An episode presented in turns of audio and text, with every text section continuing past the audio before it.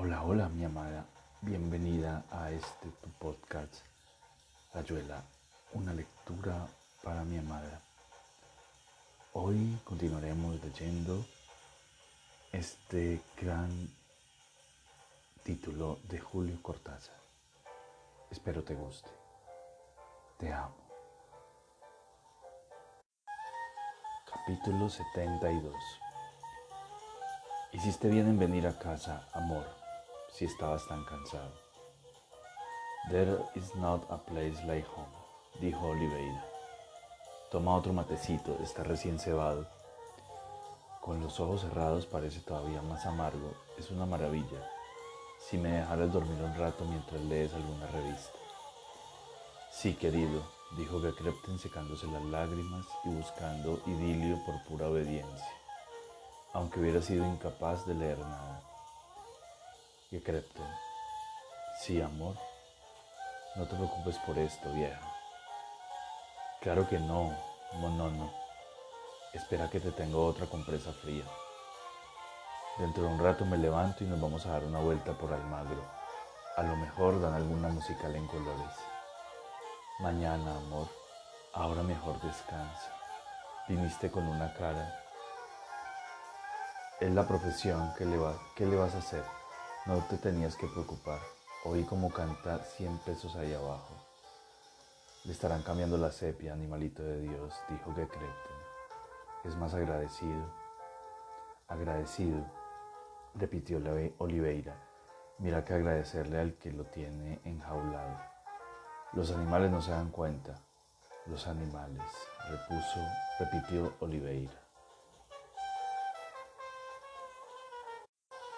Capítulo 73 Sí, pero ¿quién nos curará del fuego sordo, del fuego sin color que corre al anochecer por la Rue de la Huchette, saliendo de los portales carcomidos, de los parvos aguanes, del fuego sin imagen que lame las piedras y acecha en los vanos de las puertas? ¿Cómo haremos para lavarnos de su quemadura? Dulce que prosigue, que se aposenta para durar, aliada al tiempo y al recuerdo, las sustancias pegajosas que nos retienen de este lado y que nos arderán dulcemente hasta calcinarnos. Entonces es mejor pactar como los gatos y los musgos, trabar amistad inmediata con las porteras de roncas voces con las criaturas pálidas y sufrientes que acechan en las ventanas jugando con una rama seca, ardiendo así sin tregua, soportando la quemadura central que avanza como la madurez paulatina en el fruto. Será el pulso de una hoguera en esta maraña de piedra interminable. Caminar por las noches de nuestra vida con la obediencia de la sangre en su circuito ciego. ¿Cuántas veces me pregunto si esto no es más que escritura? En un tiempo en que corremos al engaño entre ecuaciones infalibles y máquinas de conformismos. Pero preguntarse si sabremos encontrar el otro lado de la costumbre o si más vale dejarse llevar por su alegre cibernética. ¿No será otra vez literatura? Rebelión, conformismo, angustia, alimentos terrestres, todas las dicotomías, el yin y el yang, la contemplación o la tatikei, avena arrollada o perdices faisandés, las caus o matié, qué hamaca de palabras, qué dialéctica de bolsillo con tormentas en pijama y cataclismos de living room. El solo hecho de interrogarse sobre la posible elección vicia y enturbia lo legible, que sí, que no, que en esta está. Parecería que una elección no puede ser dialéctica, que su planteo la empobrece, es decir, la falsea es decir, la transforma en otra cosa. Entre el yin y el yang, ¿cuántos eones? Del sí al no, ¿cuántos quizá? Todo es escritura, es decir, fábula.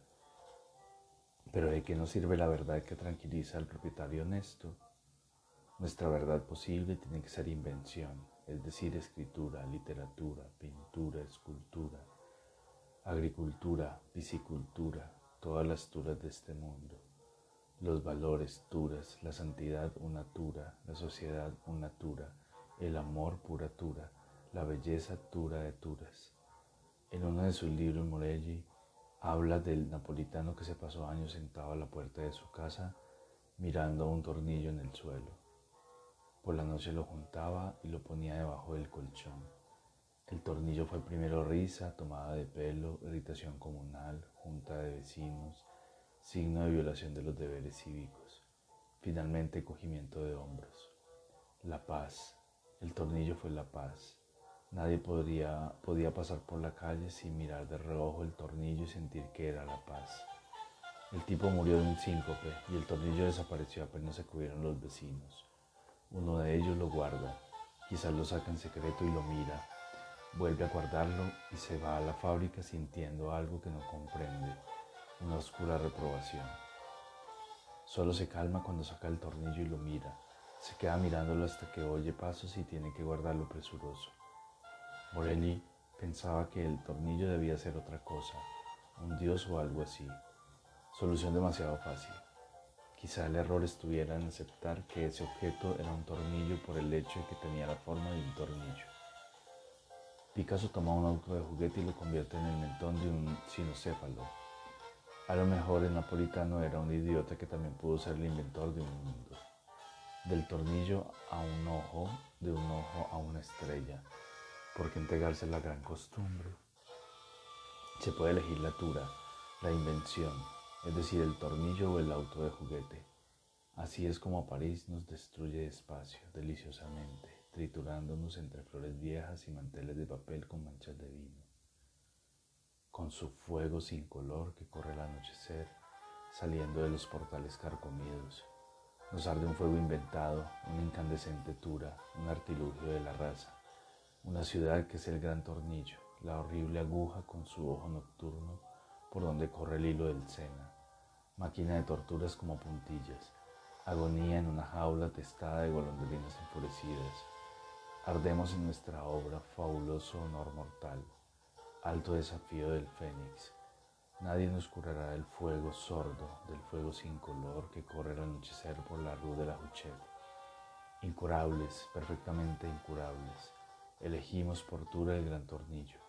Nos inclinamos sobre él, entramos en él, volvemos a inventarlo cada día, a cada mancha de vino en el mantel, a cada beso del moho en las madrugadas de la Cour de Rohan. Inventamos nuestro incendio, ardemos de dentro a afuera.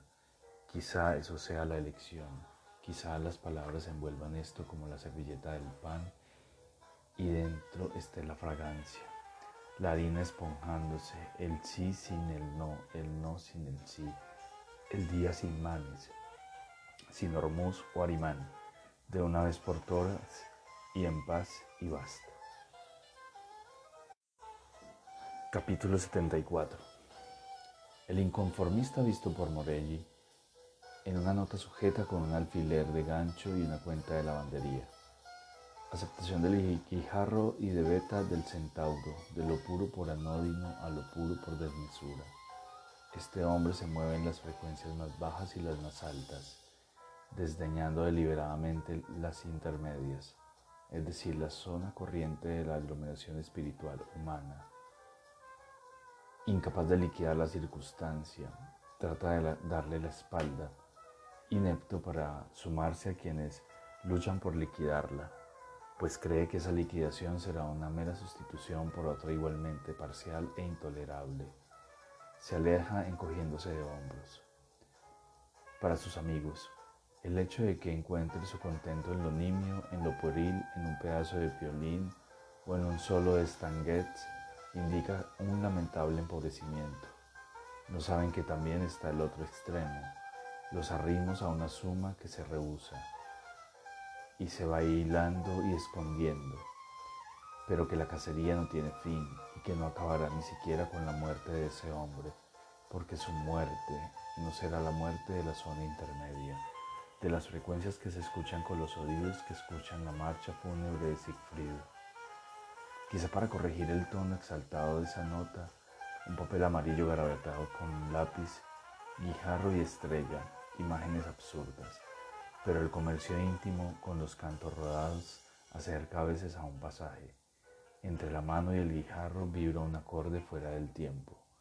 fulgurante, palabra ilegible, de que también eso es beta del centauro. Los hombres y las magnitudes ceden, se disuelven, dejan de ser lo que la ciencia pretende que sean, y así se está en algo puramente es ¿qué? ¿qué? Una mano que tiembla envolviendo una piedra transparente que también tiembla. Más abajo con tinta, no se trata de panteísmo, ilusión deliciosa, caída hacia arriba de un cielo incendiado al borde del mar. En otra parte esta aclaración. Hablar de frecuencias bajas y altas es ceder una vez más a los idolafori del lenguaje científico. Ilusión de Occidente. Para mí inconformista, fabricar alegremente un barrilete y remontarlo para alegría de los chicos presentes no representa una ocupación menor. Bajo con respecto a alto, pero con respecto a mucho, sino una coincidencia con elementos puros, y de ahí una momentánea armonía, una satisfacción que lo ayuda a sobrellevar el resto. De la misma manera, los momentos de extrañamiento, de enajenación dichosa que lo precipitan a brevísimos tactos de algo que podría ser su paraíso. No representan para él una experiencia más alta que el hecho de fabricar el barrilete. Es como un fin, pero no por encima o más allá. Y tampoco es un fin entendido temporalmente, una accesión en la que culmina un proceso de despojamiento enriquecedor. Le puede ocurrir sentado en el WC y sobre todo le ocurre entre los mulos de las mujeres, entre nubes de humo y la mitad de lecturas habitualmente poco cotizadas por los cultos retrograbados del domingo. En un plano de hechos cotidianos, la actitud de mi inconformista se traduce por su rechazo de todo lo que huele a idea recibida, a tradición, a estructura gregaria, basada en el miedo y en las ventajas falsamente recíprocas. Podría ser Robinson sin mayor esfuerzo. No es misántropo, pero solo acepta de hombres y mujeres la parte que no ha sido plastificada por la superestructura social. Él mismo tiene miedo, medio cuerpo metido en el molde y lo sabe, pero ese saber es activo y no la resignación del que marca el paso. Con su mano libre se va a la cara la mayor parte del día y en los momentos libres abofetea la de los demás, que se retribuyen por triplicado. Ocupa así su tiempo en líos monstruosos que abarcan amantes, amigos, acreedores y funcionarios. Y en los pocos ratos que le quedan libres hace de su libertad un uso que asombra a los demás y que acaba siempre en pequeñas catástrofes irrisorias, a la medida de él y de sus ambiciones realizables. Otra libertad más secreta y evasiva lo trabaja, pero solamente él. Y eso apenas podría dar cuenta de sus juegos. Capítulo 75 Había sido tan hermoso en viejos tiempos sentirse instalado en un estilo imperial de vida que autorizaba los sonetos, el diálogo con los otros, las meditaciones en las noches bonaerenses, la serenidad goetiana en la tertulia del Colón o en las conferencias de los maestros extranjeros. Todavía lo rodeaba un mundo que vivía así, que se quería así, deliberadamente hermoso y atildado, arquitectónico, para sentir la distancia que lo aislaba ahora de ese columbario. Oliveira no tenía más que remedar con una sonrisa agria las decantadoras frases y los ritmos lujosos del ayer, los modos áulicos de decir y de callar.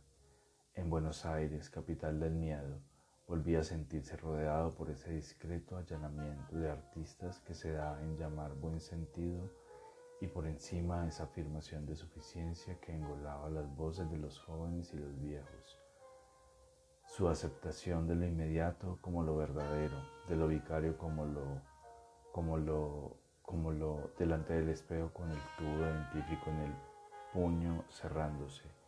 Oliveira una vez más se soltaba la risa en la cara y en vez de meterse el cepillo en la boca lo acercaba a su imagen y minuciosamente le untaba la falsa boca que de pasta rosa le dibujaba un corazón en plena boca, manos, pies letras obscenidades. Corría por el espejo con el cepillo y a golpe de tubo torciéndose de risa, hasta que, que, Crepten entraba desolada con una esponja, etc.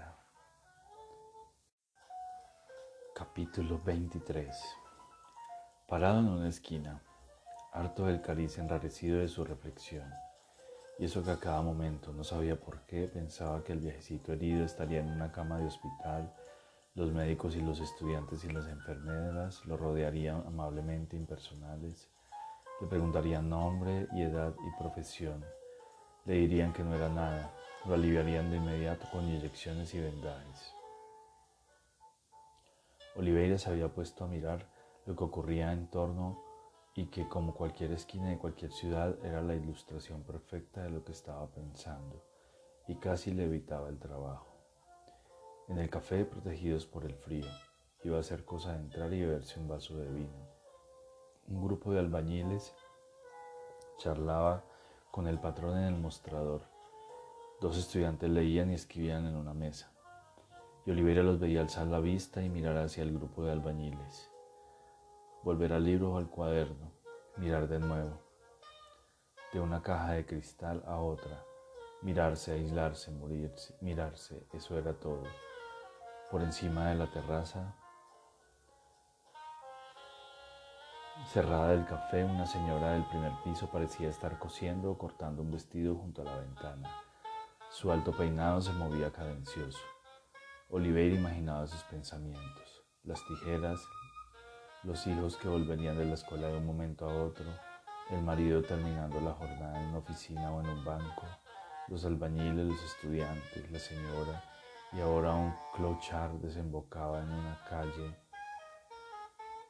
transversal con una botella de vino tinto saliéndole del bolsillo, empujando un cochecito de niño lleno de periódicos viejos, latas, ropas deshilachadas y mugrientas una muñeca sin cabeza, un paquete de donde salía una cola de pescado, los albañiles, los estudiantes, la señora, el clochar, y en la casilla como para condenados a la picota, Lotería Nacional, una vieja de mechas irredentas brotando de una especie de papalina gris, las manos metidas en millones de azules,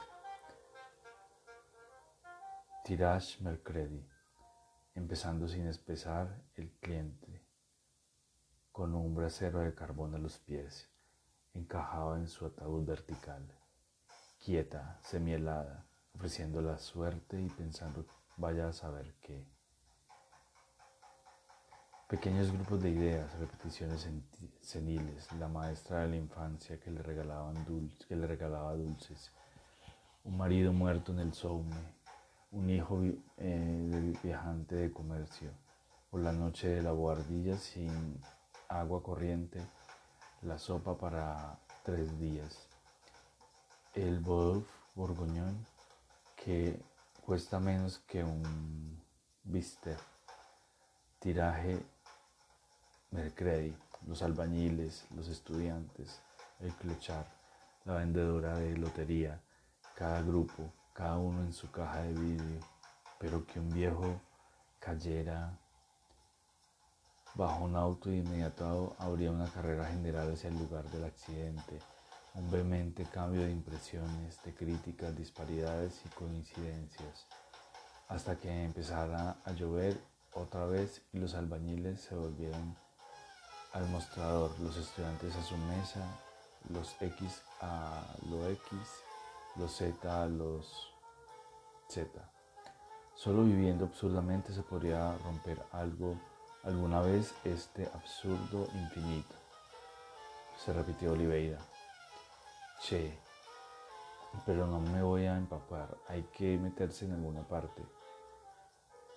Yo eh, los carteles de la Salle de Geografía y se refugió en la entrada una conferencia sobre Australia, continente desconocido, reunión de los discípulos de Cristo de Montfabet, concierto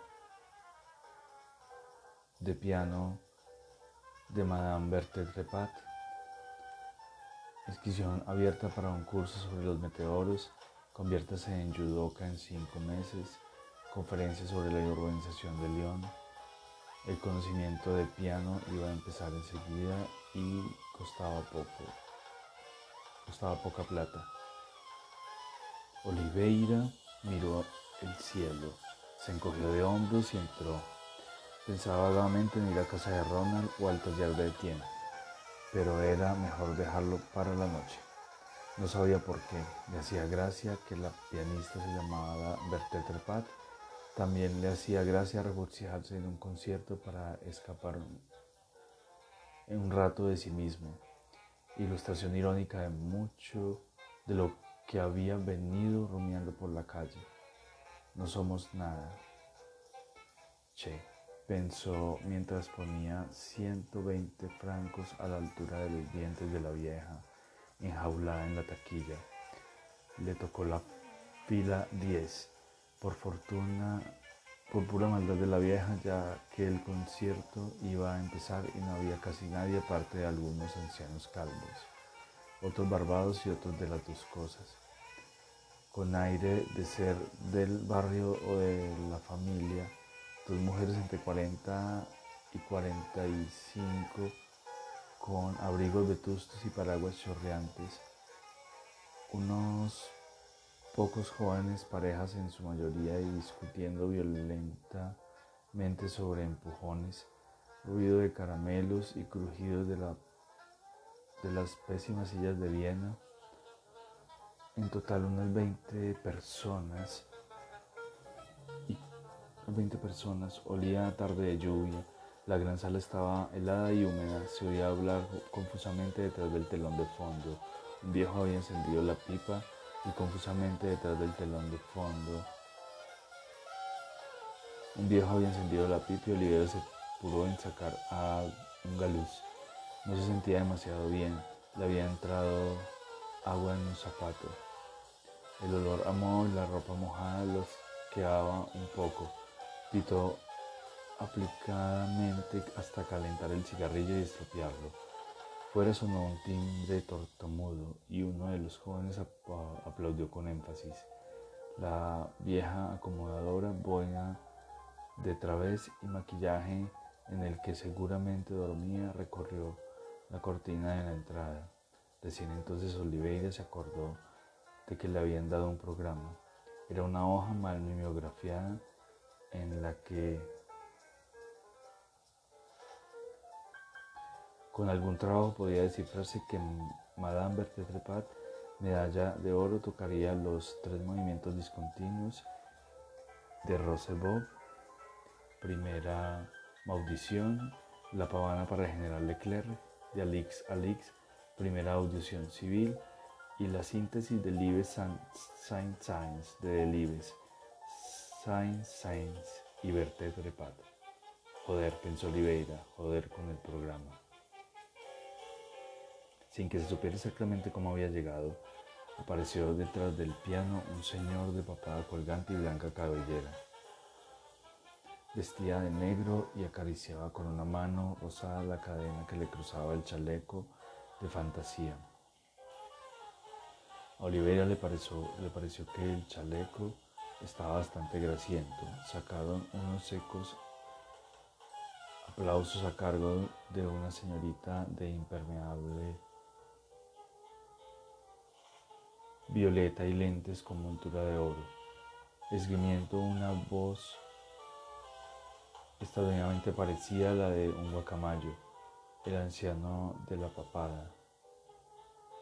Y se inició una introducción al concierto, jamás a la cual el público, gracias a la cual el público se enteró de que Rose Bob era una exalumna de piano de Madame Berthe Trepat de que la pavana de Alix Alice había sido compuesta por un distinguido oficial del ejército que se ocultaba bajo tan modesto seudónimo y que las dos composiciones aludidas utilizaban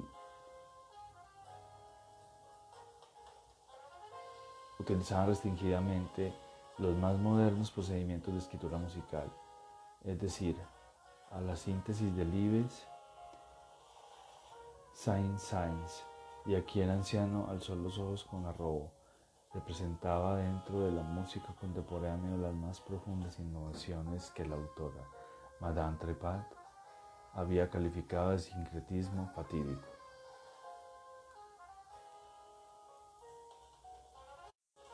Y aquí termina Rayuela, una lectura para mi amada.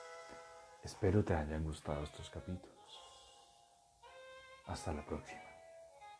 Te amo, te amo, te amo, te amo, te amo, te amo.